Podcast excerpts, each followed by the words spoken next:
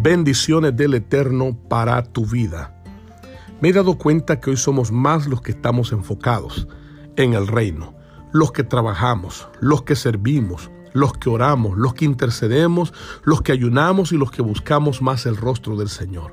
Somos nosotros a quienes Dios quiere usar en este último grande avivamiento que vendrá sobre la faz de la tierra, pues Dios está despertando a su iglesia amada, ya que el arrebatamiento está a punto de suceder. Quiero recordarte que tú y yo somos parte de la agenda profética de Dios para este tiempo. Sin duda alguna, saldremos del anonimato. Hoy seremos como los vasos escogidos en manos del alfarero que son exhibidos en ocasiones y oportunidades especiales y específicas. Hoy este es el tiempo en el cual Dios a través de ti va a exhibir su gloria, a través de mí va a manifestar su gloria. Prepárate para algo sobrenatural. Quita de tu mente el negativismo y no pienses que no eres capaz. Dios te llama, Dios te capacita.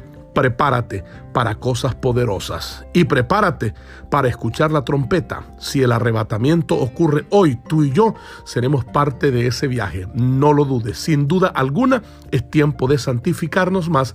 Es tiempo de caminar en integridad.